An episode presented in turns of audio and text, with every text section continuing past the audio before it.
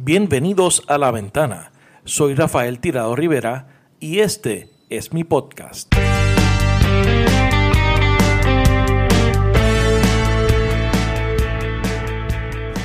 Queridos habitantes de nuestra tierra, asumo hoy con humildad, con conciencia de las dificultades, el mandato que ustedes me han confiado. Lo hago también con la convicción de que solo en la construcción colectiva de una sociedad más digna podremos fundar una vida mejor para todos y todas. En Chile no sobra nadie, la democracia la construimos juntos y la vida que soñamos solo puede nacer de la convivencia, el diálogo, la democracia, la colaboración y no la exclusión. Sé que en cuatro años más el pueblo de Chile nos juzgará por nuestras obras y no por nuestras palabras. Y que como decía un viejo poeta, el adjetivo cuando no da vida mata. Hoy era necesario hablar, mañana todos juntos a trabajar. Como pronosticara hace casi 50 años Salvador Allende, estamos de nuevo, compatriotas, abriendo las grandes alamedas por donde pase el hombre libre, el hombre y la mujer libre, para construir una sociedad mejor. Seguimos, viva Chile.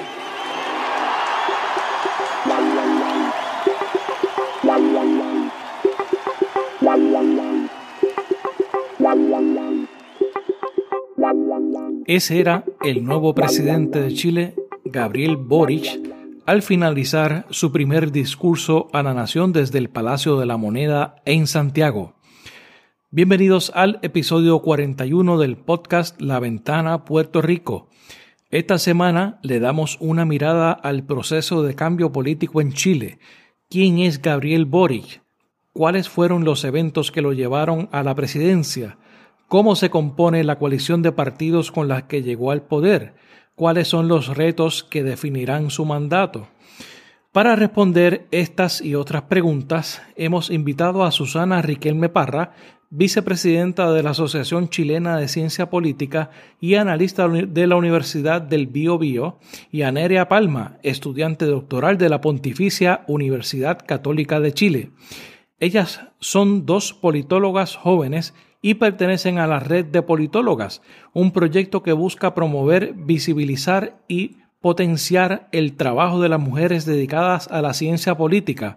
Si deseas conseguir más información sobre la red de politólogas, visita nosinmujeres.com o busca el hashtag no sin mujeres en las redes sociales. El enlace al website de esta organización lo podrás encontrar también en las notas de este episodio. Ambas invitadas encarnan el cambio político que vive Chile y nos ayudarán a navegar las distintas etapas del descontento social y ciertamente de esperanza que representa la llegada de Gabriel Boric al poder, el presidente más joven en la historia de Chile, con apenas 36 años de edad, que proviene de los movimientos estudiantiles y que es el presidente electo con la mayor cantidad de votos emitidos desde el regreso de la democracia a ese hermano país. Boric representa también un nuevo diferente y refrescante modelo para la izquierda latinoamericana que trasciende las figuras de Fidel Castro, Hugo Chávez, Nicolás Maduro o Daniel Ortega. Representa una visión distinta del mundo desde la izquierda, pero sobre todo moderna, con un proyecto político anclado en la democracia, la descentralización, el ecologismo, el feminismo y que pretende alcanzar una sociedad más igualitaria y con menos desigualdades. La ventana Puerto Rico está disponible en donde quiera que escuches podcast, así que suscríbete para que reciba las notificaciones de los nuevos episodios que se publican los viernes. Deja tu review y dale cinco estrellas en la aplicación de Apple Podcast para llegar a más personas. También todos los episodios del cuarto ciclo del podcast La Ventana están disponibles a través de informalpr.com. Informalpr.com. Si le das like a mi página de Facebook o te suscribes a mi canal de YouTube, podrás ver los videos de las entrevistas a partir del jueves en la noche. Sígueme en las redes sociales, búscame como Rafael Tirado Rivera en Facebook, en Twitter, en YouTube y en Instagram. Y por último, suscríbete a nuestro nuevo canal de Telegram. El enlace está en las notas de este episodio, al igual que los enlaces a mis redes sociales. Así que ahora los dejo con la entrevista a Susana Riquelme Parra y Nerea Palma. Susana Riquelme, Nerea Palma, bienvenidas a la ventana. Hola Rafael, hola Julia, ¿cómo estás? Gracias por la invitación, un gusto. No, sí, muchas gracias. Un placer tenerla, tenerla este, eh, de invitadas en, el podcast y, gracias también por el tiempo que tomaron para coordinar todo esto, toda la, conversación, eh, ya que obviamente el, tema de, Chile está muy interesante y hay muchas cosas eh, pasando en, el ambiente. Yo, yo espero que sea una conversación interesante. yo, pero antes me gustaría comenzar eh, porque nos digan, eh, se presenten, que, eh, qué es lo que ustedes hacen. vamos, em, vamos a empezar contigo, Susana. Bien, gracias Rafael. Bueno, yo, como tú comentaste, ¿cierto? Soy Susana Riquelme Parra, vivo acá en la región del Biobío, en Concepción, iniciando el sur de Chile. bueno, trabajo en la Universidad del Biobío, soy analista de acá de la, de la universidad también eh, colaboro como docente en la Universidad de Concepción en la carrera de Administración Pública y Ciencia Política. Eh, estoy en periodo de, doctorado también, igual ah, estamos en la, misma. las dos están en, el mismo proceso. Estoy en, proceso de, elaboración, ¿cierto? De, trabajo de la ¿En qué es tu doctorado? ¿En qué tu disertación? En política y gestión de la educación superior y estoy estudiando en particular las políticas de inclusión y equidad de género en las universidades del Cono Sur de Latinoamérica. Ah, qué bien. bueno, coinciden, sí, coinciden los gobiernos también en la configuración de estas políticas. Bueno, ahí estamos en ese proceso de, de investigación que ha sido bien interesante. Eh, eso, en resumen, estudié un magíster en política y gobierno en la Universidad de Concepción también y de, formación base, digamos, soy administradora pública convención en ciencia política.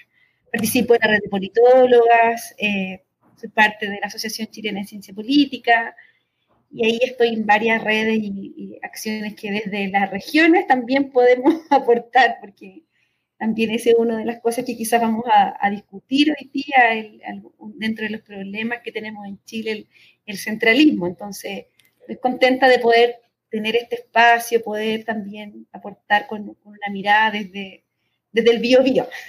Sí, eso. es importante. E, eso es importante lo que tú traes sobre el central. Y yo creo que ese es un problema que tenemos de, los, de la visión latinoamericana, ¿verdad? De la forma en que opera el gobierno. Me imagino que eh, muchas de las cosas que pasan en Chile se quedan solamente en Santiago, no bajan al, resto del país, no se, no se expanden al resto del país. Lo mismo muchas veces pasa aquí en Puerto Rico, a pesar de que somos mucho eh, más pequeños en términos de extensión territorial. Eh, y esos temas son importantes dialogarlos. Y entonces tú, Neria, cuéntanos, háblanos de qué estás haciendo eh, también estás haciendo doctorado, la disertación, etcétera, etcétera. Sí, exactamente. Bueno, yo soy eh, cientista política de, de, base, digamos, de pregrado. Eh, estudié acá en Santiago en la, en la Universidad Diego Portales y ahora estoy haciendo el doctorado en ciencia política, pero convención en política comparada y métodos de investigación de la Universidad Católica de Chile. En la Católica, eh, la, famosa por el equipo de fútbol. Ah, no, pero el equipo de fútbol en verdad, eh, yo creo que el más famoso internacionalmente en la Universidad de Chile, pero eso lo podemos discutir en, en otro, en otro espacio. O sea, no me digas que eres hincha de la Universidad de Chile, no de la Católica. Sí, absolutamente. wow. Yo soy fanático del fútbol. obviamente, si me siguen, empiezan a seguir en Twitter, la mitad de mi feed es sobre el tema de fútbol. Y de los primeros eh, equipos que yo empecé a seguir eran chilenos, especialmente Colo Colo. Ah, no, no, estamos mal. ahí está la rivalidad. sí. No, pero igual, a, decir verdad, la U, la, Universidad de Chile, la U, como le, decimos acá, han dado bastante mal los últimos cinco años, entonces ha sido... Tal vez un poco más. Puro sufrir. Puro, sufrimiento. Sí. Sí. ¿Y tu eh, disertación en, en, qué, en, qué, en qué área es? Sí, es, em, es muy insertado en política comparada. Básicamente lo que yo estoy estudiando es hacer una comparación entre Chile y Colombia respecto a estallidos sociales recientes.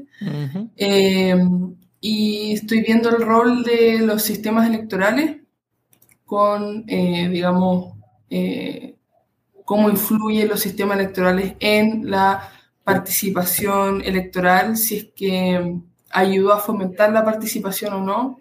Estoy analizando distritos para ver en el fondo eh, si se quiebra el vínculo entre el elector y los partidos, el sistema de partidos, a través de sistema electoral, que es cierto que como, como resultado final tiene estallido social.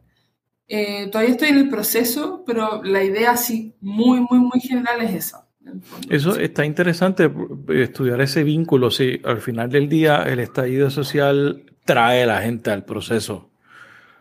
Porque una de las razones del, eh, de los estallidos sociales es porque la gente no, no tiene otra, siente que no tiene otra alternativa, ¿verdad? Para, para expresarse y, fomentar y provocar cambios en las sociedades.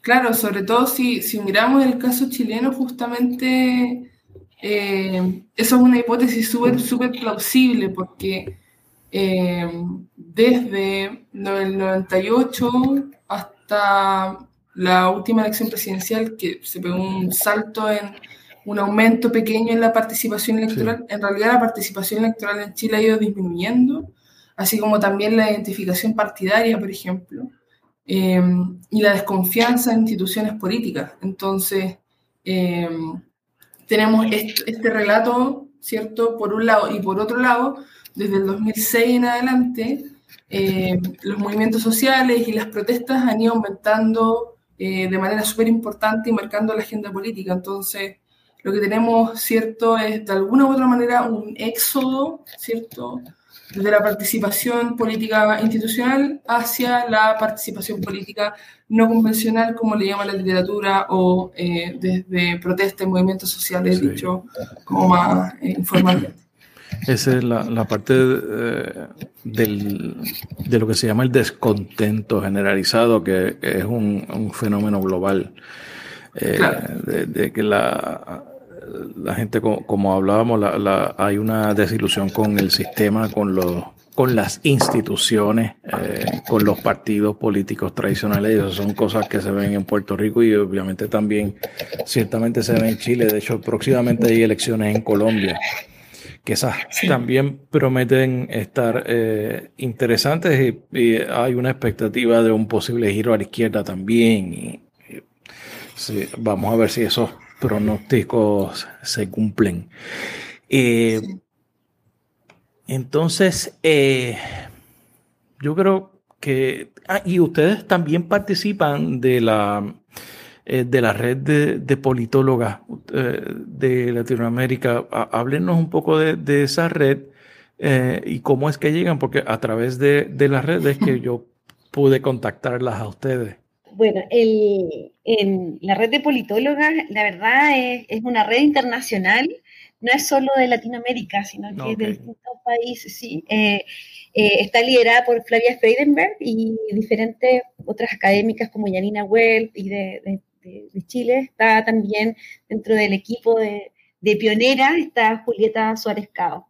Eh, bueno, está también Beatriz, perdón, el apellido se me, pero bueno, hay distintas colegas, cientistas políticas, eh, que se reúnen, ¿cierto? Y que con, esta idea y con este, eh, Flavia siempre plantea este hashtag que ah, se empieza a hacer público, nunca, eh, no sin mujeres, empieza, ¿cierto? A, claro, a, a tratar de incomodar un poco los lugares, los procesos eh, y también la ciencia política como disciplina para que en el fondo no solamente sea una disciplina eh, eh, sino que también es donde podamos, en tanto en la disciplina como en nuestro quehacer profesional de diferentes puntos de vista, porque politólogas se desempeñan en diferentes aspectos, no solamente en la academia, puedan ¿cierto? Eh, ser visibles, puedan estar, ocupar los distintos espacios y visibilizar los aportes que eh, las diferentes mujeres realizan. Una red tremenda. Yo, de verdad, he conocido muchas compañeras eh, de, de, Chile, especialmente tenemos un chat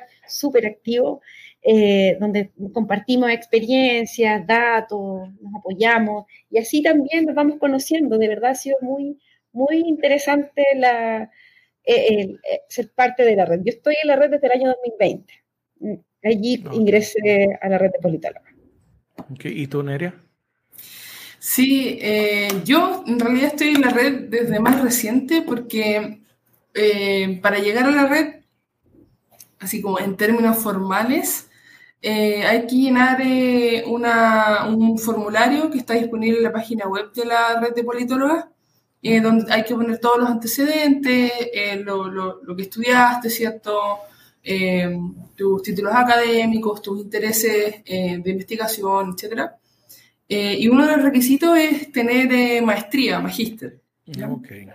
entonces, el año pasado, yo recién el año pasado, tengo 28 años, recién el año pasado obtuve mi título de magíster de maestría, que es en, la, mitad del doctorado, después de que defiendes el proyecto de tesis y das los exámenes comprensivos, los COMS, te dan tu título de magíster. Eh, entonces pasaron un par de meses y me inscribí en la, red de politólogas. También, por supuesto, había hablado con eh, otras académicas que están en la red y que son parte de la Universidad Católica, como por ejemplo Julieta Suárez Cao, eh, Valeria Palanza, Catherine Reyes también.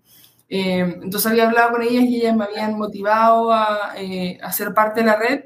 Pasa que faltaba, digamos, el, el magíster, que era un requisito, digamos, formal Hay para. Que cumplir con los requisitos, eso es importante. Exactamente. Este, de hecho, este, una de las cosas que yo mm, observé buscando, obviamente, recursos para invitar para discutir sobre este tema es que la mayoría que están de los que están en los, en los medios son hombres. Eh, y entonces yo dije, yo creo que una, de las cosas que yo quiero hacer, eh, de las cosas que quería hacer originalmente con el podcast, es también tratar de amplificar este, la voz eh, de mujeres que participen en diferentes eh, áreas eh, eh, de, la, de la vida política, social, económica, porque muchas veces los hombres dominan la discusión pública y eso es una de las cosas que me llamó la atención, que casi todos los analistas políticos, todos los que están en redes son hombres. y entonces pues ahí fue que haciendo la búsqueda pues encontré la red y en la red, eh, doy muchas gracias a, Julieta, me parece que fue la, la, persona que nos puso en contacto y entonces llegamos a y, y, yo creo que eso entonces hace una labor excelente eh, para amplificar eh, esas voces y, y, ya hablamos eh, para seguir cooperando en el futuro. Así que espero que sea positivo. Yo me, este, me parece que la pasada elección, ahora yendo un poco más directamente al, tema, a los temas que vamos a tratar hoy, me, parece que la pasada elección definitivamente fue una elección de cambio fundamental en Chile. Eh, yo creo eh, uno lo, lo, ve por la atención internacional que tuvo eh, el, la, la alta, como tú dijiste, es el aumento en la participación, ¿verdad? Que hubo eh, especialmente en, la segunda ronda en referencia a la primera. Eh, y lo más interesante es que se rompió con los dos bloques tradicionales, tradicionales del centro derecha y la centro izquierda. chilena, que eran los partidos hegemónicos que siempre habían participado. Hubo un, una ruptura con esos, con esos partidos. se elige a Gabriel Boric como presidente electo más joven de la historia. Él ahora hace poco cumplió 36 años. Es eh, el que mayor cantidad de votos ha obtenido en la historia de Chile, de votos totales. Creo que es el primero eh, eh, que en segunda vuelta llega primero habiendo llegado segundo en la primera vuelta. Eh, es una figura que, miraremos un poco más adelante, pero me gustaría eh, primero conocer cuál es el sentir de ustedes de cuáles fueron los detonantes de esa victoria. Y eso obviamente nos lleva un poco a el, mandato segundo de Piñera, ¿verdad? Que es el predecesor eh, de, de, Boric y, y sé que fue un periodo también de estallidos sociales que se desarrollaron en, en, Chile, eh, complicados, eh, con, un panorama bastante complejo que nos trae entonces la, elección de, de Boric. Eh, empezamos contigo, Susana. Bien, bueno, eh, efectivamente tú señalas un, contexto bien importante, interesante sobre, eh, sobre lo que ocurre, ¿cierto?, con la elección, con la última elección presidencial, porque en realidad lo que, lo que hay que hacer o lo que tú hiciste, nos, contextualizaste generando un encadenamiento de, de, de, hitos y de sucesos, ¿cierto?, que hablan de, yo plantearía un, periodo importante en el ciclo político de Chile y como un hito también importante, eh, clave, ¿cierto?, que marca un, proceso como en la historia, ¿cierto?, luego de, el, eh, de los años 90, allí, ¿cierto?, luego del proceso eh, de retorno a la democracia, ¿cierto?, en el periodo post-dictadura, luego de ese, de ese gran hito que también tuvimos en Chile, digo hito, pero hablo también de un proceso, de un periodo, ¿cierto? Que, se plasma con el plebiscito, que se plasma con la elección democrática del, de un presidente, ¿cierto? Genera ahí algunas, algunas cuestiones, algunos cambios, las primeras transformaciones, reformas. Luego de ese hito, creo que uno de los más relevantes en, en, este periodo de la historia es lo que ocurre, ¿cierto?, entre el año 2019 y lo que estamos viviendo hoy. Evidentemente que el 2019 y el día del estallido social es un punto, ¿cierto?, de quiebre, pero que también se arrastra de sucesos anteriores. Recientemente que, que, no fue la gente se levantó en el 19 eh, molesto una mañana y pues vamos a, tratar de... Sí. ¿Cuáles son esos factores? Por ejemplo, en el 2018, ¿cierto? Tuvimos la revuelta feminista, hemos tenido, tal como señalaba, ¿cierto? Las distintas movilizaciones estudiantiles, que bueno, ahí también cuando hablemos de la figura de Boric vamos a recordar esos momentos, ¿cierto?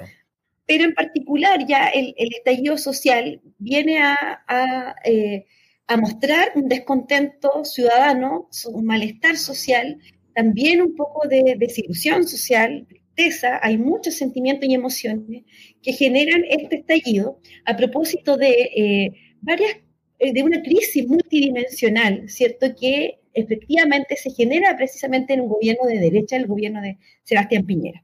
¿Qué ocurre allí? Bueno, eh, son varias razones que se cruzan, ¿sí? Por ejemplo, el centralismo. Hablamos del 18 de octubre siempre, ¿cierto? El 18, oh, tenemos como el hito, pero para nosotros en regiones esto partió el 19 de octubre, ¿sí? Entonces, esto, por ejemplo, eh, pero hablamos de desigualdad, hablamos de eh, problema de eh, desigualdad estructural en educación, en salud, en vivienda, y en ese momento, ¿cierto? Ocurre quizás por una cuestión particular, un problema grande en Santiago, ¿cierto? Se aumenta el, valor del metro, sin, em, del metro, digamos, del transporte público, sin embargo, es mucho más allá. Hablamos de mal transporte público, de largas horas de espera, hablamos de un problema estructural enorme, fueron tantas demandas, fue tan eh, gigante esta, esta, esta revuelta, este estallido, puede tener diferentes denominaciones dependiendo de dónde lo estemos mirando, ¿cierto? Claro. Que finalmente hay un punto de coincidencia en toda esta revuelta, los fondos de pensiones, por ejemplo, tema importante, y eh, hay una coincidencia que es la constitución, que sostiene este modelo y esta forma de vida desigual, esta instalación de este modelo, ¿cierto? Incluso Chile se habla como el experimento, ¿cierto? Y esa es la constitución de, eh, que fue realizada en tiempos de dictadura. Que, sé, que, esto es eh, un, básicamente un quiebre del sistema neoliberal que se montó básicamente en Chile como el gran laboratorio en donde se experimentaron con políticas, eh, a mi entender, retrógradas, ¿no? Eh, ¿cuál, ¿cuál, es, por, por ejemplo, eh, la democracia regresa en el 90? sale Pinochet luego del poder y los gobiernos que vinieron luego, eh, los gobiernos, esos gobiernos mantuvieron esas políticas en, en función. Eh, eso, eso, por eso este periodo que estábamos señalando marca ese quiebre que tú señalas, esta ruptura, porque efectivamente son gobiernos post dictadura, por lo tanto también hay que mirar con ese lente estos procesos graduales de cambios, de transformaciones. También hubo un cambio constitucional en el año 2005, ¿sí? La, la firma de la Constitución es de Ricardo Lagos, ¿no? Eh, entonces, eh, hay, hay algunos hitos también que se van generando desde allí, pero eh, lo que efectivamente ocurre es que tenemos una constitución, la base, porque las reformas fueron algunas importantes, por ejemplo, no tener más senadores designados, pero el modelo de vida, digamos, el modelo de, forma de, se mantiene la misma estructura de 1980, que fue eh, finalmente lo que todos los gobiernos de la ex concertación, la mayoría, ¿cierto?, junto a los gobiernos de la derecha, eh, fue su base normativa para poder desarrollarse. Evidentemente con diferencia entre uno y otros gobiernos, algunos lograron mayores reformas, mucho más, eh, no sé, por ejemplo, lo que generó la, la expresidenta Michelle Bachelet, ¿cierto?, el fin al sistema binominal, por ejemplo, poder generar algunas eh, normas básicas de paridad eh, para poder en las elecciones del poder legislativo, por ejemplo, pero que no generan una gran transformación finalmente todo este proceso, todos estos años en eh, los modos de vida y la desigualdad que existe en Chile. Y ese cambio genera, bueno, un, antes y un después, podríamos señalarlo así, y de ahí en adelante, bueno, todo comienza a, a, ser distinto. Tenemos plebiscito, tenemos eh, elección histórica de gobernadores, que eso también viene desde antes, eh, por supuesto, pero empezamos a tener todo un, Y además tuvimos un año muy movido de elecciones. Eh, tuvimos bastantes elecciones en pandemia, tuvimos que ahí se generó un tema bien interesante y efectivamente ocurre que las dos coaliciones que gobernaron Chile durante los últimos 30 años quedaron fuera de este mapa político, de las preferencias y de, la, de la ciudadanía.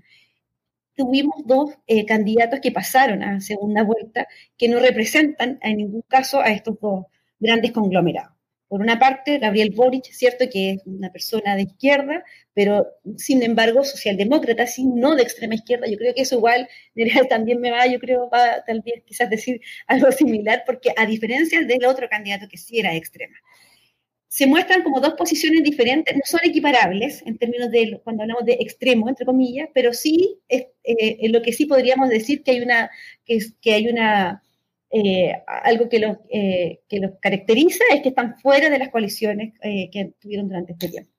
Y eso también, bueno, plantea, tiene que ver con el mal manejo, quizá la poca valoración o la mala valoración que la ciudadanía tenía, por ejemplo, el gobierno de Sebastián Piñera, lo que señalaba, ¿cierto? Nerea, un proceso de ya eh, eh, desconfianza enorme con las instituciones públicas, la sensación de desigualdad, los datos que constatan esa desigualdad, etcétera. O sea, eso más o menos plantea, es como la explicación previa de por qué tenemos este cambio en, la configuración política que además se muestra en el Congreso, en la elección de convencionales constituyentes, por ejemplo. Eh, ahí, también se observa este nuevo, este cambio que eh, podemos tener distintos análisis de si es positivo, negativo, cómo será a largo plazo, pero sí podemos decir que se constata esta, esta transformación. Claro, porque por lo menos que hubo un cambio en ese proceso, ahora la cosa es caminar, empezar a caminar otra vez este, para construir algo que yo creo que es lo que deben de hacer eh, todos los gobiernos. Neria, ¿quieres eh, abundar sobre, sobre esto? Sí, por supuesto. Eh, a mí me parece que, y voy a partir con, con decir algo como eh, potente, a mí me parece que cuando nos despertamos eh, al, día siguiente, entre el 19 y el 20 de octubre del 2019, Chile era un país diferente a, a cómo era antes de, o pongámosle algo más, más general, octubre del 2019. Em, y es increíble pensar que eh, un tiempo antes, Sebastián Piñera había dicho que Chile era un oasis dentro de, América Latina.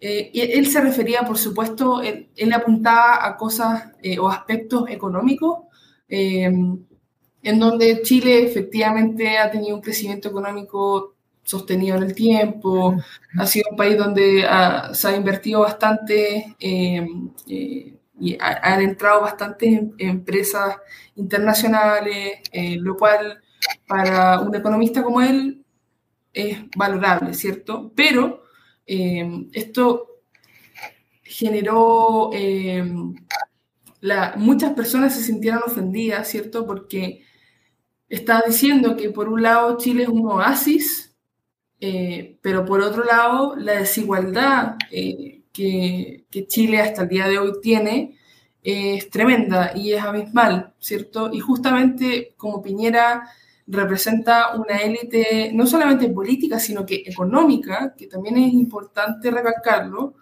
eh, el mensaje llega aún más potente, ¿cierto? eso por un lado. entonces, tenemos un país que antes del 18 de octubre, visto internacionalmente, eh, quería ser visto internacionalmente, sobre todo en, el aspecto económico, como un oasis, y por lo mismo lo dice Piñera, el, expresidente Piñera, ¿cierto? Pero que eh, post 18 eh, de octubre en adelante es un país donde estas desigualdades se hicieron muchísimo más patentes. Y mi, lo que yo quisiera aportar eh, es una mirada un, poco más institucional, porque, bueno, me debo a mi, a mi, a mi formación súper institucionalista, ¿cierto?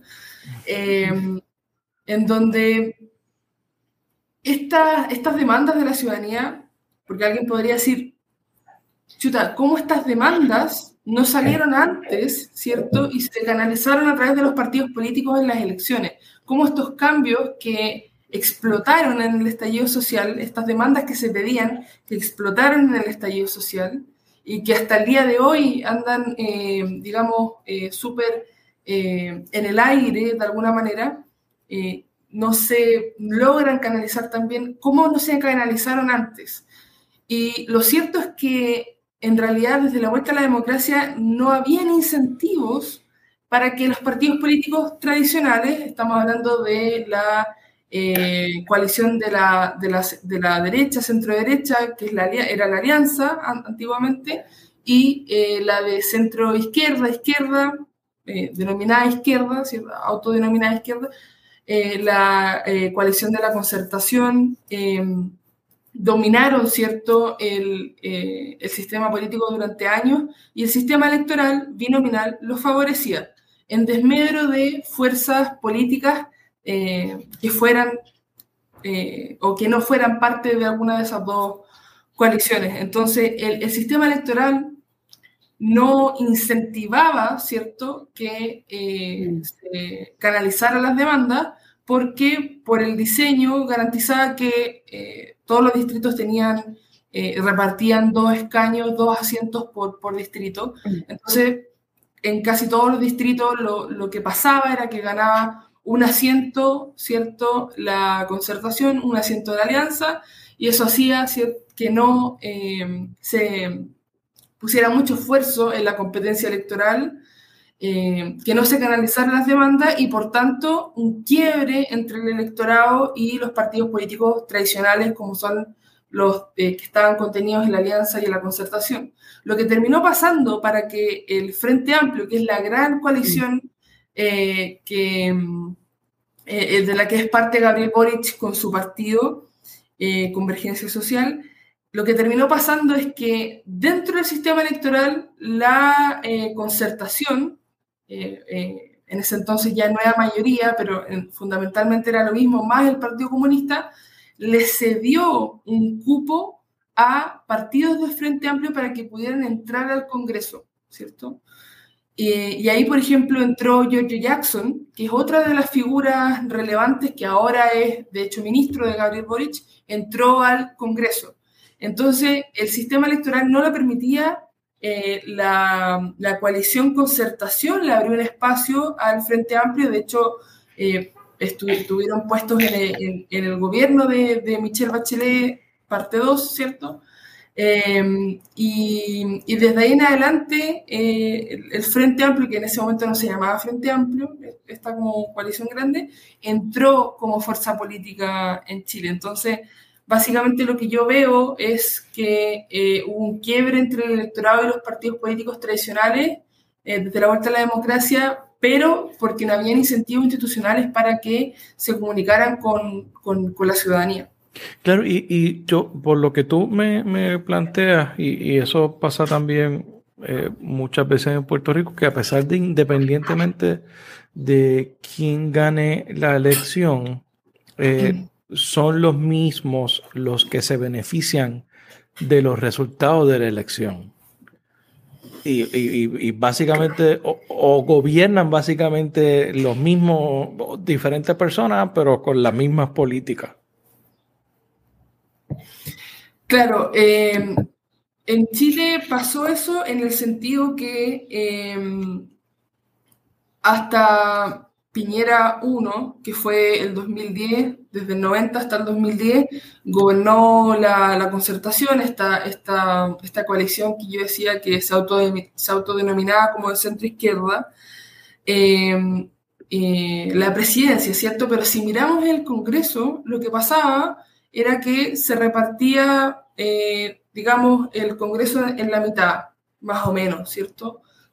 estaba subrepresentada, perdón, estaba subrepresentada tanto la derecha como la izquierda, eh, pero lo que terminó pasando, ¿cierto?, es que a nivel de poder ejecutivo estaba súper concentrado en la concertación hasta Piñera 1, que ha sido el único presidente de derecha, centro derecha que Chile ha tenido hasta la fecha. Eh, pero el Congreso siempre estuvo dividido entre estas dos coaliciones hasta que irrumpió el Frente Amplio en la última elección del Congreso. ¿Por qué? Porque se cambió el sistema electoral. Entonces, el sistema electoral, el binominal, que no dejaba entrar a terceras fuerzas, que, que no estuvieran dentro de las grandes coaliciones, se cambió el sistema electoral a uno más proporcional y irrumpió el Frente Amplio, no alcanzando una mayoría, pero sí como una fuerza política que antes no tenía espacio y no tenía eh, cómo entrar al Congreso, si no era pactando con, por ejemplo, alguna de las dos coaliciones importantes.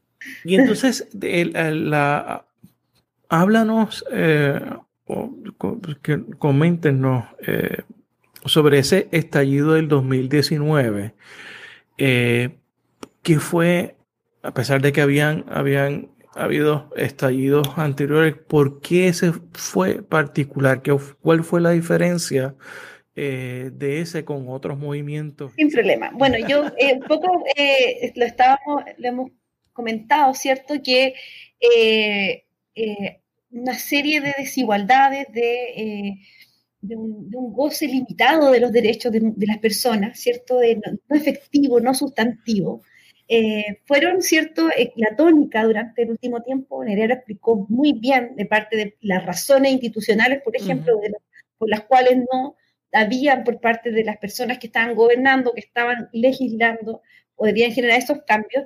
Eh, pero durante todo este tiempo, especialmente, no sé, quizás me, puedes corregir, por ejemplo, el movimiento No Más AFP, durante muchos años estuvo y continúa, ¿cierto?, luchando por un cambio en, en, en, la forma en cómo las personas que una vez que terminan su etapa laboral reciben sus pensiones. Eh, eh, entonces, ahí también está de la mano con el modelo que quedó que, quedó, ¿cierto?, en, en, la dictadura y que hoy día nos sigue rigiendo, ¿cierto?, que hoy día nuestros fondos de pensiones están, y ahí tenemos hoy día incluso un problema bien complejo en Chile sobre nuestros fondos de pensiones. Eh, la educación, ¿sí? el movimiento estudiantil eh, tiene hitos interesantes, como se señalaba, ¿cierto? En el 2001, por ejemplo, que eh, los estudiantes secundarios empiezan a, a, a, pelear entre millas, ¿cierto? Por poder tener, para que no les subieran el pasaje, por ejemplo, en Santiago. Pero también está eh, los movimientos estudiantiles de los secundarios, ¿sí? de 2005, por ejemplo, y que también comienzan ¿cierto? los estudiantes universitarios a sumarse.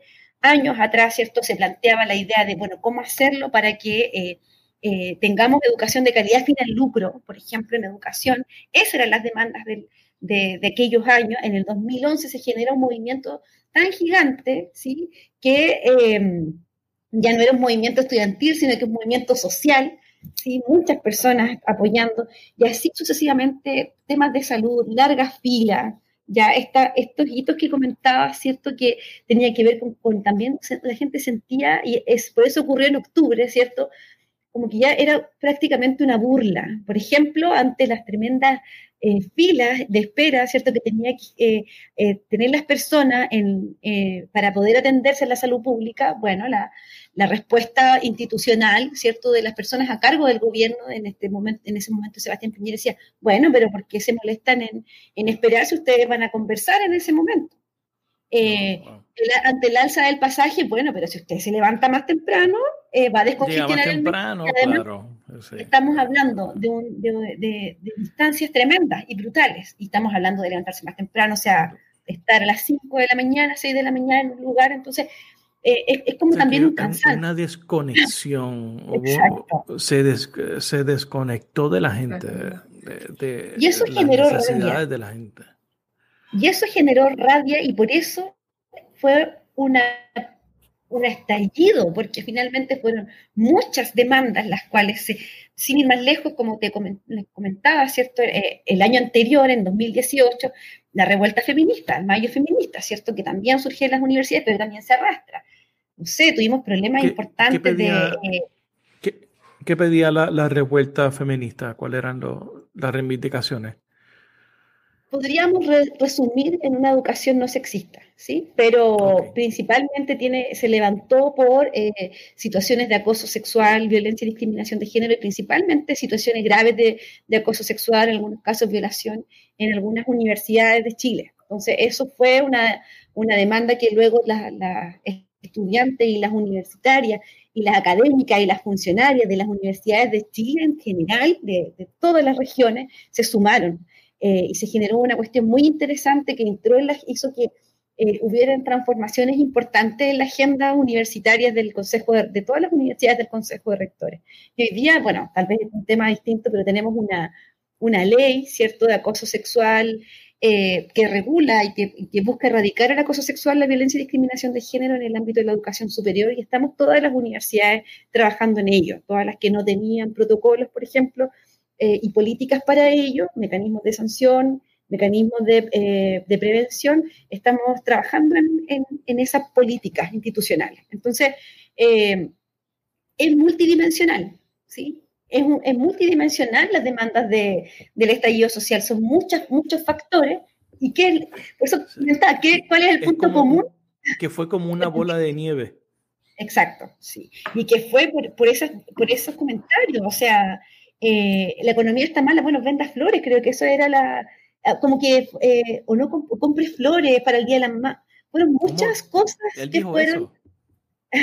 no recuerdo qué autoridad fue la que planteó el tema de las flores. De economía o de oh, Hacienda, por ahí, sí. Entonces como, es como una burla a, a, a, lo que viven las personas, o sea, cuando, eh, cuando se plantea, no, mira, en realidad te puedes levantar mucho más temprano, o sea, Estamos hablando de dejar a familias solas, a hijas, hijos que no tienen cómo llegar al colegio. O sea, es un problema estructural enorme. ¿Y qué ocurre? Bueno, eh, ante esa rabia, ante ese descontento, porque igual subieron el precio del metro, estudiantes secundarios y secundaria, saltan los torniquetes y se lanza. que, no necesariamente era por el aumento del metro, que probablemente había, si lo hubieran aumentado hace 10 años no hubiera pasado nada, pero era, fue entonces el detonante eh, para todo eso, que estamos... Eso eh, pasa, es muy parecido también con la, en el 2019 nosotros tenemos, tuvimos nuestro eh, periodo de protestas que terminó con la renuncia del gobernador. Eh, eh, todo fue por un chat de Telegram que salió, se publicó. Este, pero la realidad es que no fue por el chat de Telegram. Yo creo que la gente venía arrastrando el coraje, especialmente después del huracán María, la forma en que se atendió la emergencia, la forma eh, los muertos que se negaron durante el proceso. Y, reventó por lo que uno menos imaginaba. Era por un chat que digo, decía barbaridades, pero no, por eso uno no saca un, gobernante, ¿verdad? Eh, por otras cosas que hay detrás de eso. Este, ¿Quieres abundar algo, eh, Nerea? Sí, e insistir en en el punto que mencionaba eh, muy bien Susana de, la desconexión entre, entre la élite política, sobre todo, con, la ciudadanía, ¿cierto? Como había dicho hace eh, unos minutos, eh, Piñera recién, antes del estallido social, había dicho que Chile era un oasis en América Latina. Entonces, cuando ocurre el estallido, ¿cierto? Que justamente son las razones que indica Susana, eh, desigualdades que se mantuvieron en el tiempo y una también percepción de desigualdad de la ciudadanía súper alta también. Porque lo cierto y, lo más curioso de todo, quizás, esto es un paréntesis a lo que iba a decir, es que si que nosotros vemos, eh, por ejemplo, el Gini, que es un indicador de desigualdad, del banco, si lo vemos en el Banco Central en Chile, la desigualdad ha ido disminuyendo con el tiempo, lo que pasa es que todavía sigue alta, ¿cierto? Eso es un problema grave. Entonces hay una percepción de desigualdad súper alta, a pesar de que ha ido bajando. Em, porque hay gente que, se, que todavía, a pesar de esos avances, todavía hay mucha gente que se queda atrás. Exactamente. La, está muy concentrada la riqueza en Chile. Em, y, y obviamente que con, con las declaraciones de, de, personas del gobierno de Sebastián Piñera, esto, digamos, eh, explotó con todas las desigualdades que se habían arrastrado eh, durante años eh, en Chile. y es por esa razón que, por ejemplo, con el movimiento estudiantil del 2006, sobre todo con el 2011, que como decía Susana, fue el más, más, más grande que hemos visto, que se transformó en un movimiento social, no hubo un estallido propiamente tal, sino que todavía faltaba que se acumulara mucho más eh, para que estallara y no pudiera salir de, manera institucional todos estos conflictos. Nunca se canalizó y también es por la razón por la cual llegamos al, al estallido.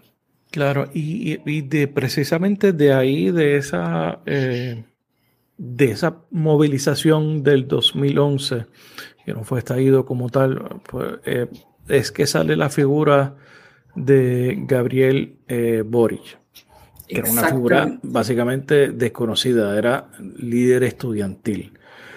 Eh, ¿quién, me quiere hacer por ahí más o menos la historia de, cómo aparece en el panorama?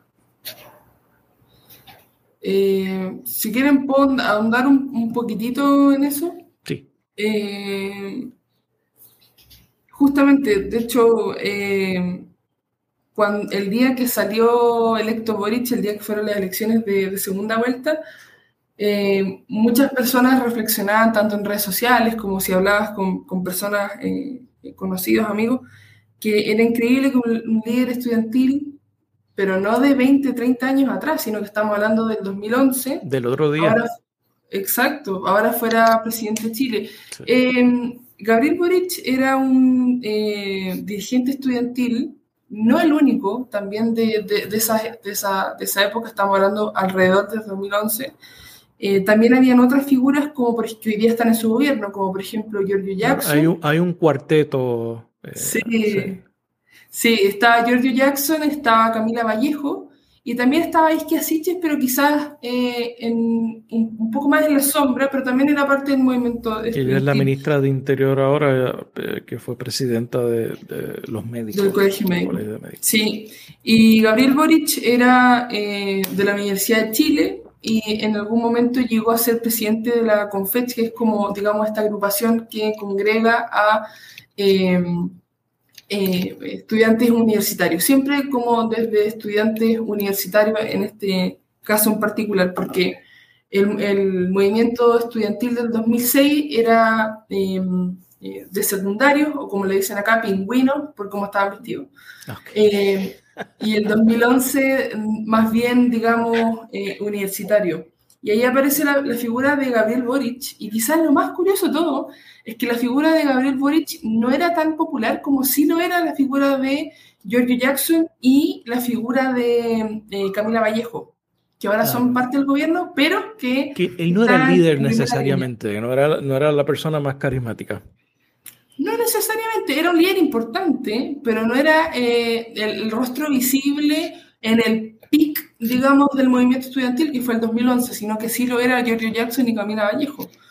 Eh, pero lo importante es que ellos tres entraron al Congreso eh, y desde el Congreso empezaron a hacer su carrera política, digamos, más importante. Entonces Gabriel Boric, Camila Vallejo y George Jackson entraron al Congreso como diputados, ¿cierto? Se mantuvieron eh, los, los, tres por dos periodos y eh, los tres decidieron estar solamente dos periodos como diputados y apostar por la carrera presidencial eh, detrás de la figura de Gabriel Boric para, sorpresivamente, eh, y de manera muy sorpresiva, de todas formas, ganar la, presidencia. Yo creo que ni ellos se lo esperaban eh, cuando antes de las primarias que hicieron dentro de, esta, de la coalición de, Gabriel Boric. Boric se enfrentó a, a un miembro del Partido Comunista, ¿correcto? Eh, alcalde de Recoleta, sí, eh, eh, Daniel Jadwe. Ok. Sí, exactamente. Y, en la primaria. ¿Cómo se conformó esa coalición?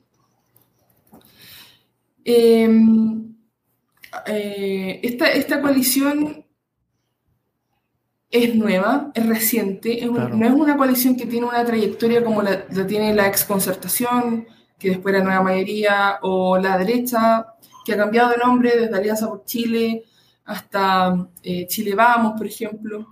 Em, es, reciente y es una, una coalición que, que, es media extraña porque dentro de la coalición, que eh, sería el Partido Comunista, ¿cierto?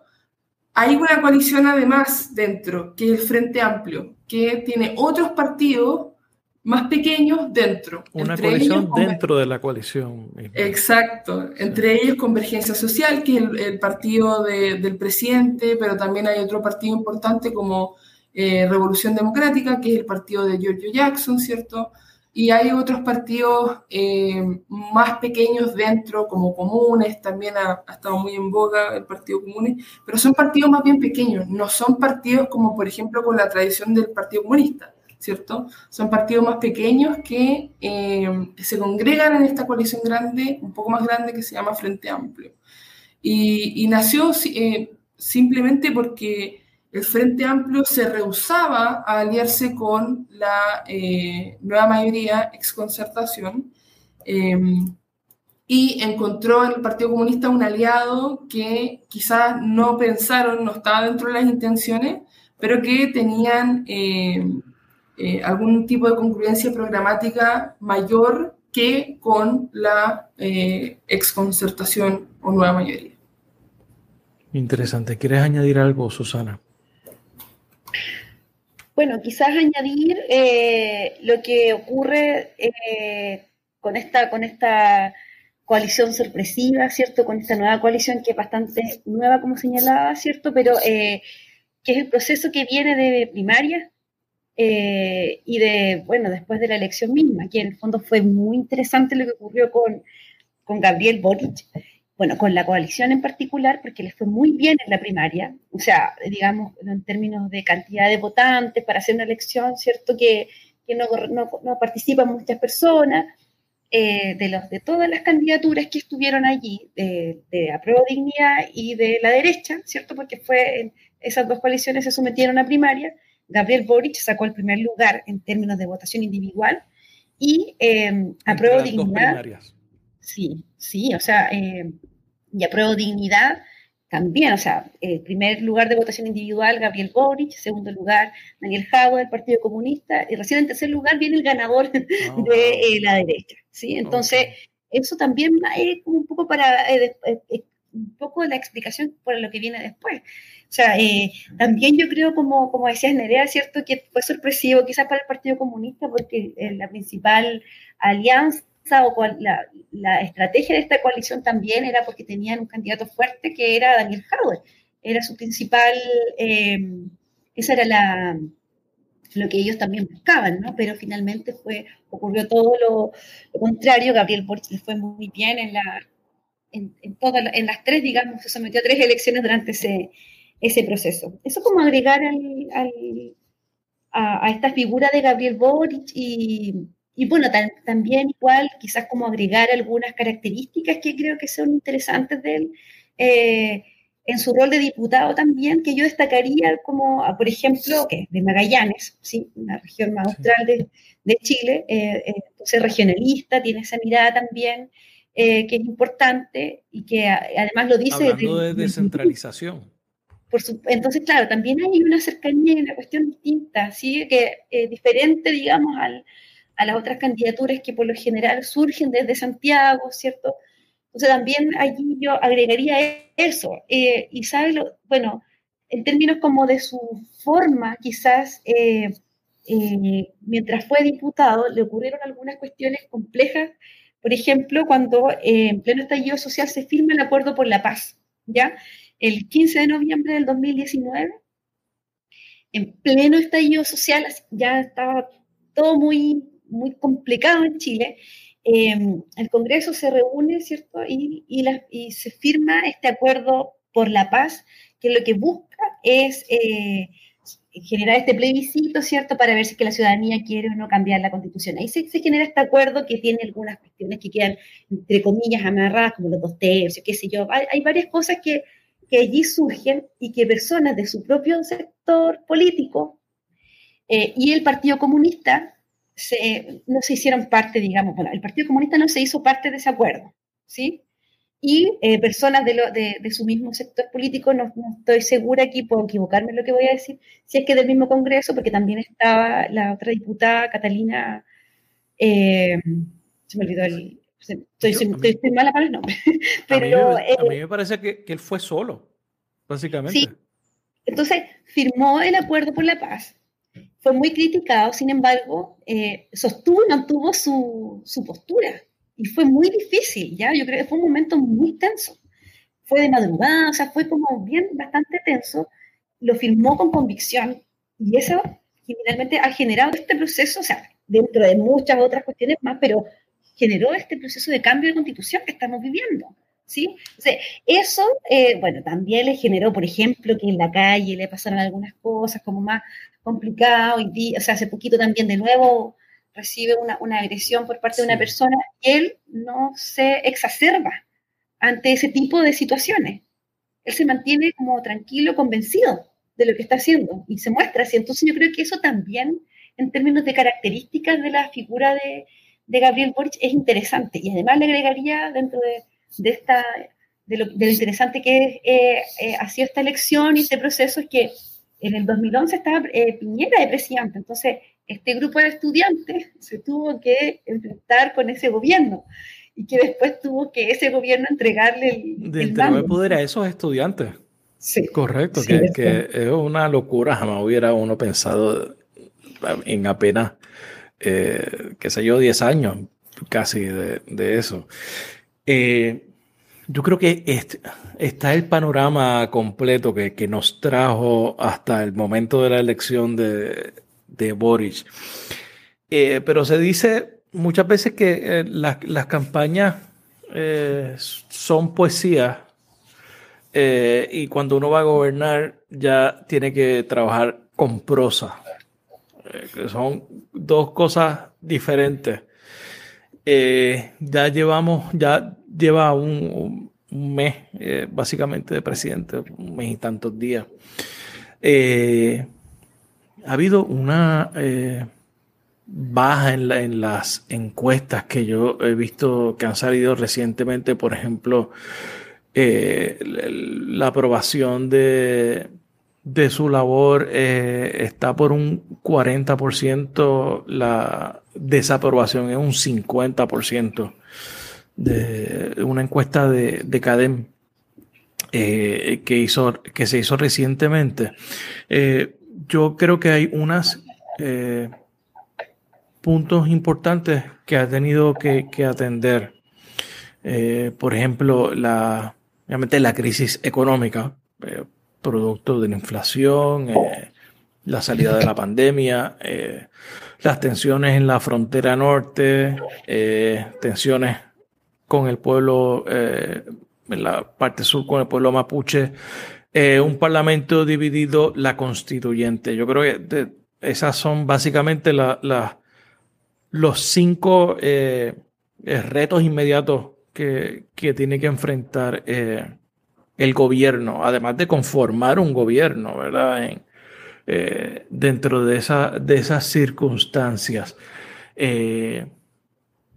podemos ir uno por uno a ver el, análisis de ustedes de la forma en que lo, ha ido manejando. Vamos a comenzar con el tema económico, que eh, sé que hay una discusión sobre las pensiones, eh, hay mucha preocupación sobre las, eh, el aumento en el costo de vida, en la inflación.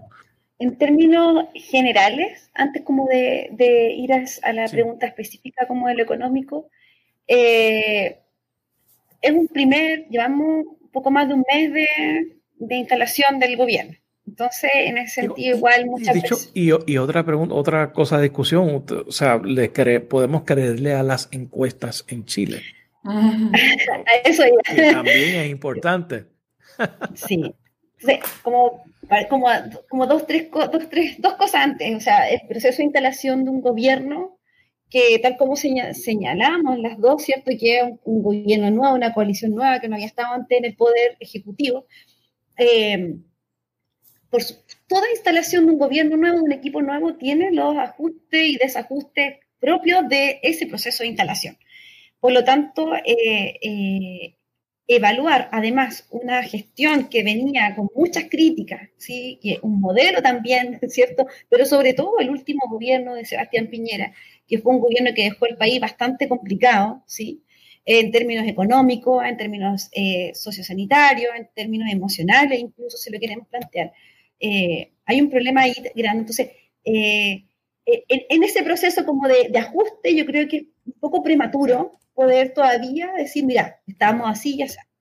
Sí creo que en este proceso de instalación se han dado ya no, no solamente, como tú decías, poesía o señales, ¿qué? sino que cuestiones concretas que van en, función de lo que se prometió en campaña de gobierno, algunas cuestiones en particular, por ejemplo, que eh, se generó y que son transformaciones también súper importantes de la estructura eh, del poder político en Chile y que todavía no están legisladas como tal. O sea, esto no es obligación del presidente o de los gobiernos hacer. Por ejemplo, los gabinetes paritarios.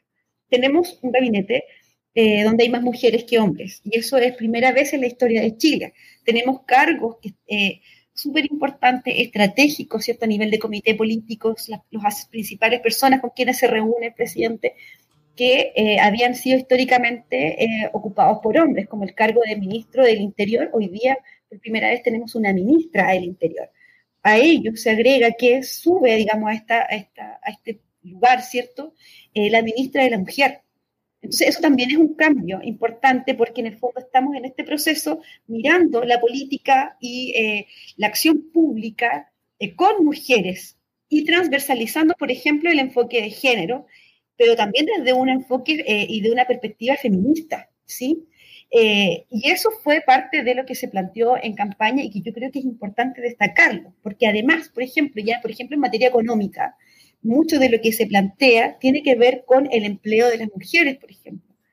El encuentro que tuvo hace poco eh, el presidente Gabriel Boric con el presidente Alejandro Fernández en Argentina, se tocó la temática, fue con la ministra de la Mujer, la ministra de la, se reunió con la ministra de la Mujer de Argentina, y dentro de, eh, de, las propuestas, de los ejes de trabajo que ambas, ambos países van a generar, tiene que ver con el empleo de las mujeres, por ejemplo.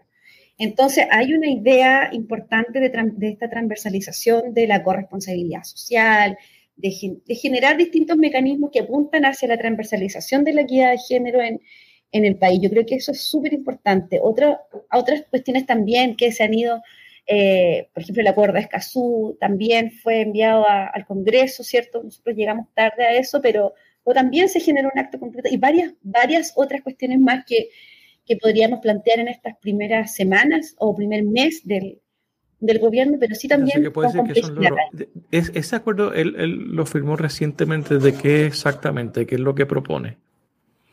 El acuerdo de Escazú es el acuerdo que busca, que tiene que ver con materias medioambientales, con el resguardo de los dirigentes, que, eh, de la vida de los dirigentes, eh, que, están a favor del cuidado del agua, de los recursos naturales, ¿cierto? Que Chile fue, fue de los que eh, inició, de hecho, la organización de, esta, de estos encuentros. Yo acá no soy experta, yo creo que aquí hay otras colegas que pueden hablar más de eso, pero, eh, pero efectivamente fue un, compromiso que Chile no cumplió en el gobierno de Piñera. El presidente Gabriel Boric se comprometió a cumplirlo y lo, lo cumplió, digamos, ahora está en manos del Congreso Nacional. Obviamente también ha traído complejidades como la que tú señalabas, que son las situaciones de violencia. Eh, por lo tanto, creo que con todo esto eh, es prematuro hacer esta evaluación. y la verdad es que en Chile tenemos una experiencia con las encuestas que no le achuntan. achuntan le decimos acá en, Chile, que no le han apuntado. Eh, decíamos que el rechazo y la prueba estaban casi mitad y mitad. ¿Sí? que había un riesgo de que ganara, de que se rechazara la idea de, que tuviéramos un cambio constitucional y lo que ocurrió fue todo lo contrario, o sea, casi un 80% de la, ciudadanía. La misma encuesta dice eh, que la gente no, quiere, y no, y ahora dice que no quiere, el que no le gusta lo que está viendo en la constitución, así que en, el en el referéndum de septiembre votaría en contra están también en medio del proceso. Sí, o sea, ahí, está un poco complejo. Yo creo que hay que tener ese ojo con, con, el tema de las encuestas, cuáles son los fundamentos metodológicos que hay detrás, cuáles son los tipos de muestreo que se hacen, el tipo de preguntas que se hacen también. Sí, yo creo que ahí hay que, hay que mirar quién la administra también, ¿cierto?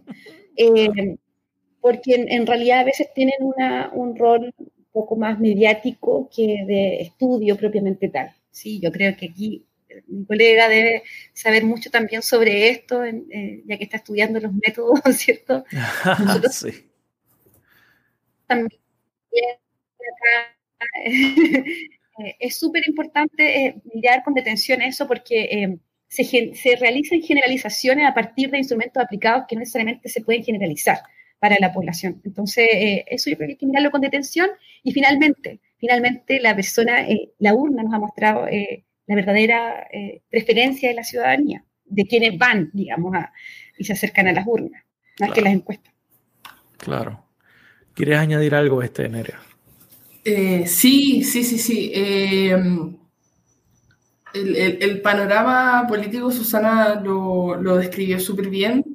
y hay que, ah, obviamente hay que acordarse también que que el gobierno actual lleva un poquito más de un mes y justamente es muy difícil que eh, genere un cambio en 180 grados de un país que em, eh, recién está siendo gobernado por eh, una coalición muy reciente y que lleva poco tiempo en el poder. Además, no es solamente un gobierno nuevo, sino que es básicamente un grupo nuevo de, personas. ¿verdad?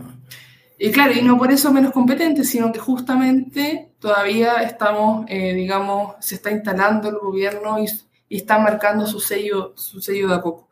Con respecto a la encuesta, me gustaría decir dos cosas. Eh, en el mundo académico y en el mundo, eh, digamos, metodológico en Chile, hay un consenso muy amplio que CADEM es una mala encuesta. Lo, digo así con, con, con, todas, sus, con todas sus letras, eh, porque es una encuesta que sale semanalmente. Eh, el, entonces, la, digamos, el intentar, ¿cierto?, analizar una encuesta que no tiene un muestreo eh, probabilístico, ¿cierto? Tampoco es muy aleatorio, por lo que ellos mismos, ¿cierto? En su, en su metodología reportan que además tiene una tasa de éxito súper baja, es decir, del, del 100% de las personas que intentan encuestar termina respondiendo un 17%. Em, es súper difícil, ¿cierto?, tomar en serio una encuesta con esas características. No así eh, eh, encuestas que, por ejemplo, son cara a cara, que tienen muestreo probabilístico aleatorio, como por ejemplo la del CEP, o eh, antiguamente salía una encuesta que era de IMARC, había una encuesta de la UDP también, había varias encuestas. E, e, esa de, de CDM, es, de CADEM, es, por teléfono. Es por teléfono, es por teléfono. y antiguamente, antes de la pandemia, no era por teléfono, sino que era eh, en persona, pero se ponían afuera del metro, del metro del transporte público. La gente que pasaba por... ok. Exacto, entonces efectivamente llegaban a un número algo así de 1.200 encuestas, 800 encuestas, pero eh, no era aleatorio, evidentemente no era pues, aleatorio. Digo, encuestar a Chile debe ser bastante complejo.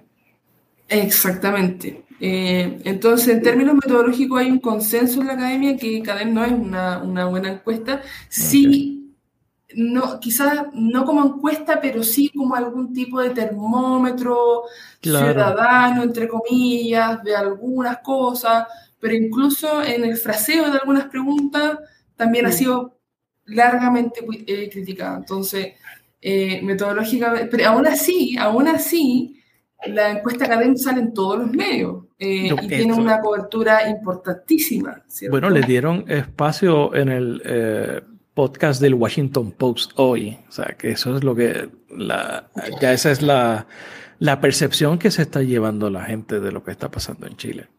Eh, exactamente, y eso es lo peligroso también, que encuestas como estas, digamos, se, tomen muy, muy, muy, muy en serio al punto de eh, hacer algún tipo de pronóstico de lo que va a pasar, ¿cierto?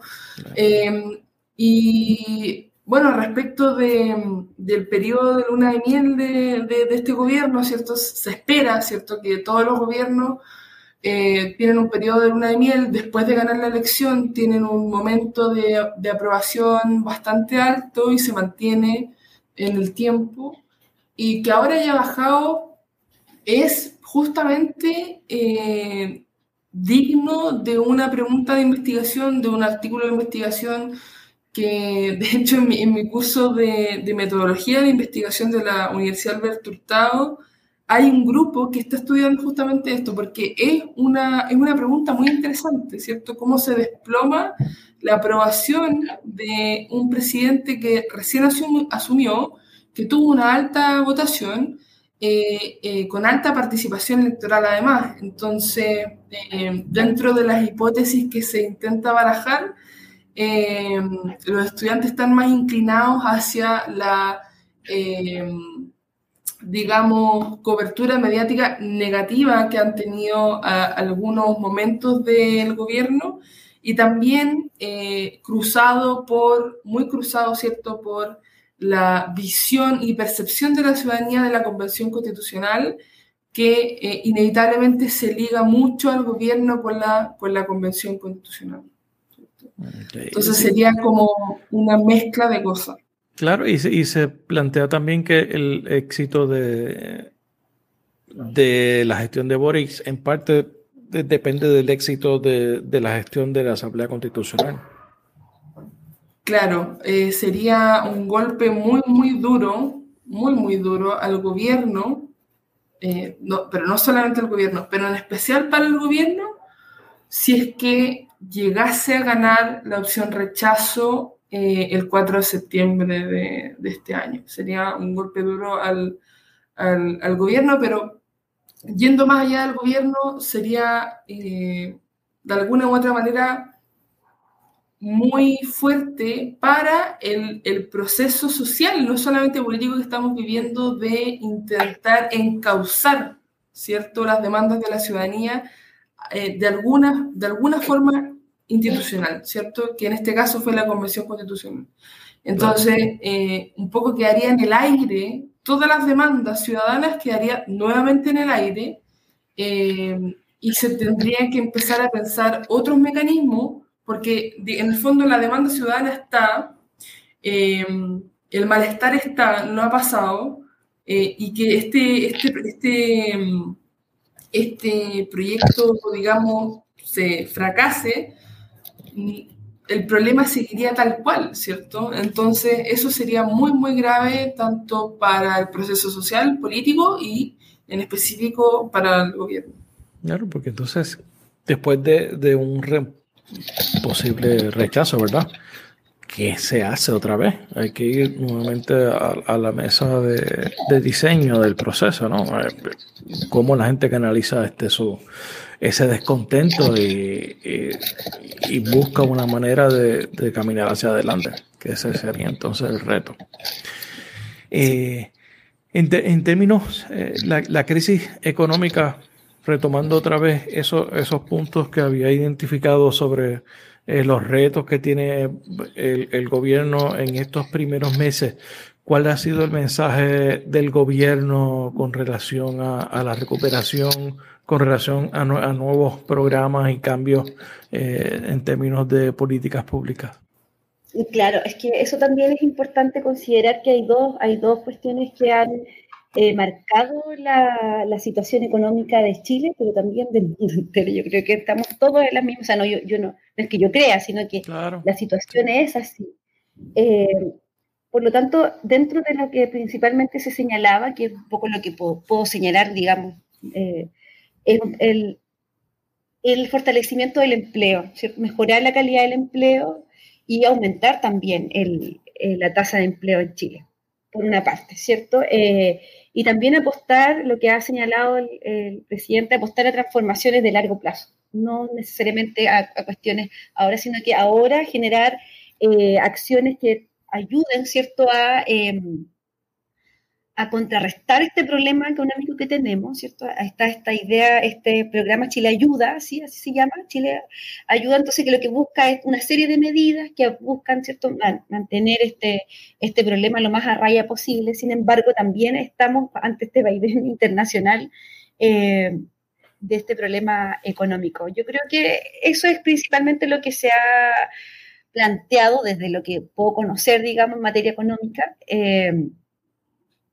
y ha ido por ahí la respuesta y también un poco la, propuesta y la problemática que surge eh, a propósito de los retiros de los fondos de pensiones, que fue un, tema bien polémico durante las últimas semanas, pero claro, es porque hoy día tenemos un contexto diferente al, al iniciado la, la, pandemia y este problema, ¿cierto? Que eh, el gobierno anterior, ¿cierto? No, había un problema económico, eh, la gente dejó de trabajar, eh, hubo un problema bien importante allí, las pymes, ¿cierto?, de las, pequeñas empresas, digamos, eh, tuvieron que parar, así, un problema importante como efecto de la pandemia.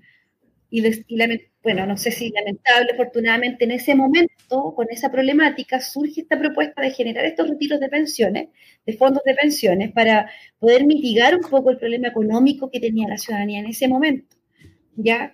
Eh, pero eso hay que agregarle que la respuesta del gobierno para poder mitigar eh, el problema económico eran bonos de, de, poco, de poco monto, digamos, de poco valor adquisitivo en Chile no era una medida eh, profunda, no era un cambio, sino que era un bono puntual, ¿verdad? Que no alcanzaba para poder eh, eh, vivir.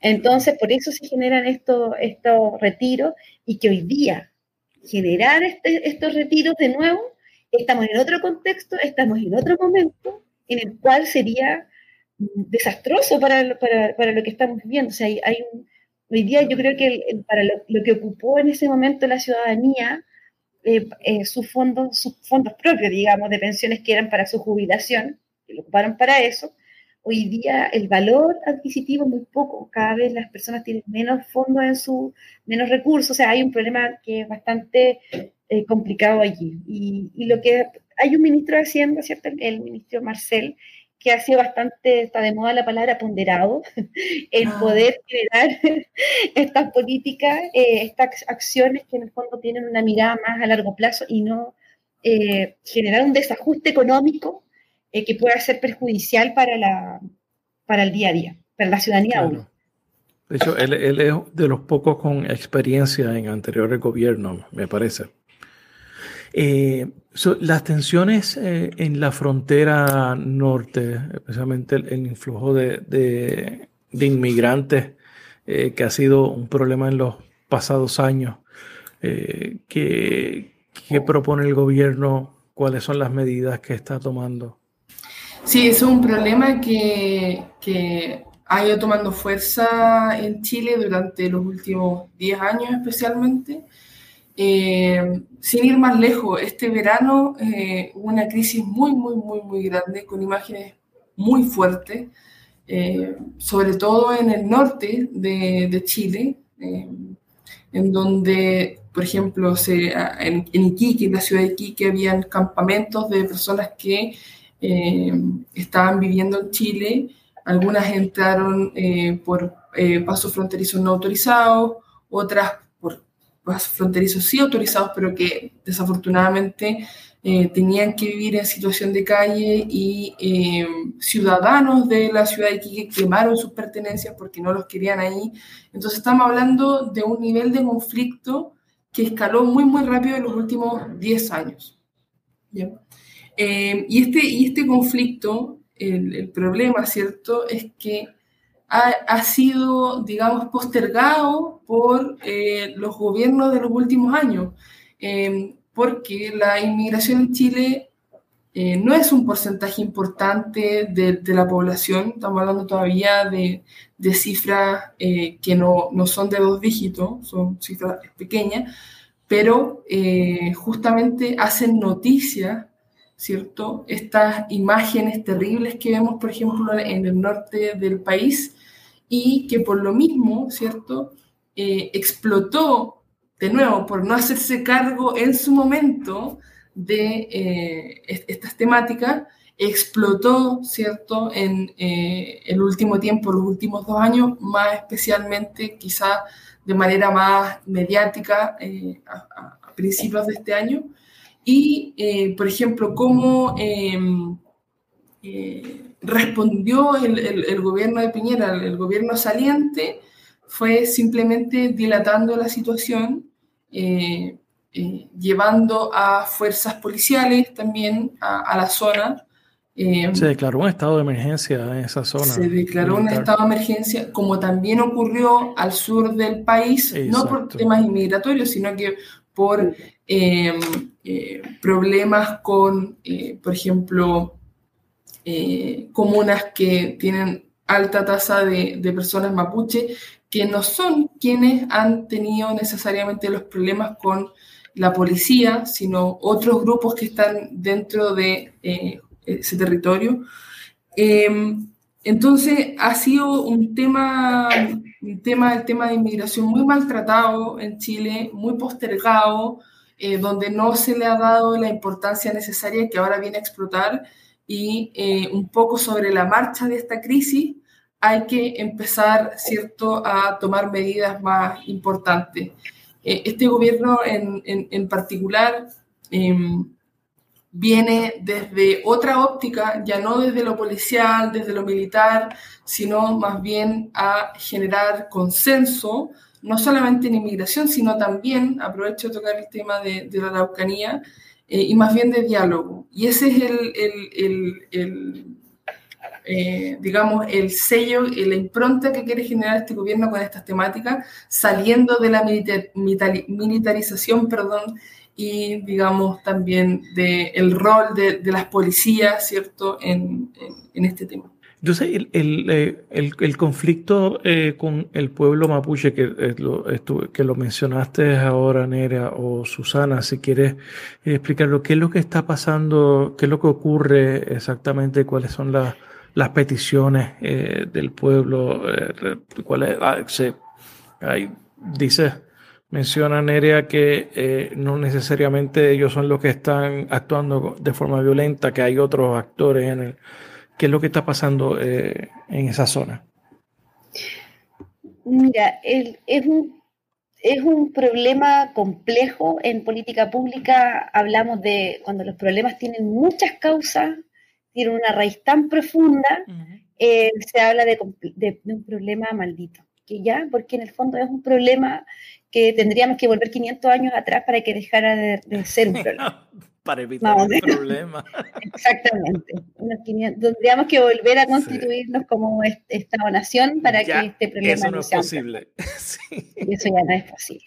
En ese sentido, eh, es un problema histórico, un problema de tierra, ¿cierto? Es un un problema que, se vivencia no solo por una cuestión puntual, por eso lo que plantea Nerea, ¿cierto? Que no es un tema como eh, que tiene una sola causa y que se ha ido trabajando y abordando desde una sola mirada, que, la, que es eh, eh, la mirada más punitiva, más de represión, ¿cierto? Pero en realidad es una temática que tiene que ver con, el, con las tierras, ¿sí? Con tierras, con territorio mapuche, ¿sí? Que durante todo este proceso histórico enorme eh, hay, un, hay, una, hay una disputa, hay un conflicto en torno al, uso de, esto. Em, a, la, a la facilidad que tuvieron también la industria forestal en poder entrar a este territorio y poder eh, generar todo un tema ahí de, de, tala, de ocupación, ¿cierto? De bosque nativo, por ejemplo, el cual hoy día también no solamente se agrega que hay un problema de disputa de tierra, sino que también se agrega un problema del agua, por ejemplo. En, eh, incluso en el sur de Chile estamos hablando de lugares que no tienen agua producto de esta industria forestal que tiene grandes plantaciones de pino y eucaliptos que generan una degradación de la tierra tremenda y que eh, eh, eh, hayan estas problemáticas de esta naturaleza. Entonces, es un problema bastante grande. También hay un problema de pobreza en la región de la Araucanía, en la provincia de Arauco, de acá en la región del Biobío.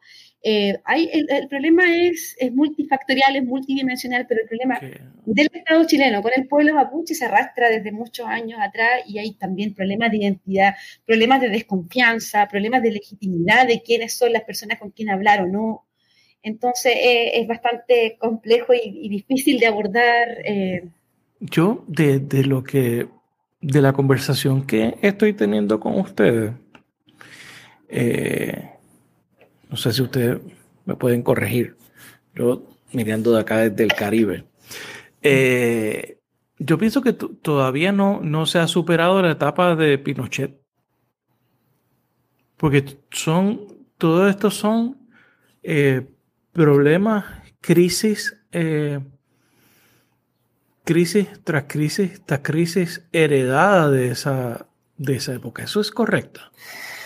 Uy, interesante la, la pregunta. Yo creo que no, yo creo que no, yo creo que no podríamos decir ni que sí ni que no, eh, pero yo creo que hay un poco de arrastre de estas problemáticas, pero también es súper eh, importante recordar que como han habido varios gobiernos entre medio, eh, es un problema que eh, son problemas que de alguna u otra manera no se han hecho cargo los gobiernos. Entonces, claro, le podríamos echar la culpa. Lo, que, pasa, lo que pasa es que Pinochet era efectivo escondiendo esos problemas.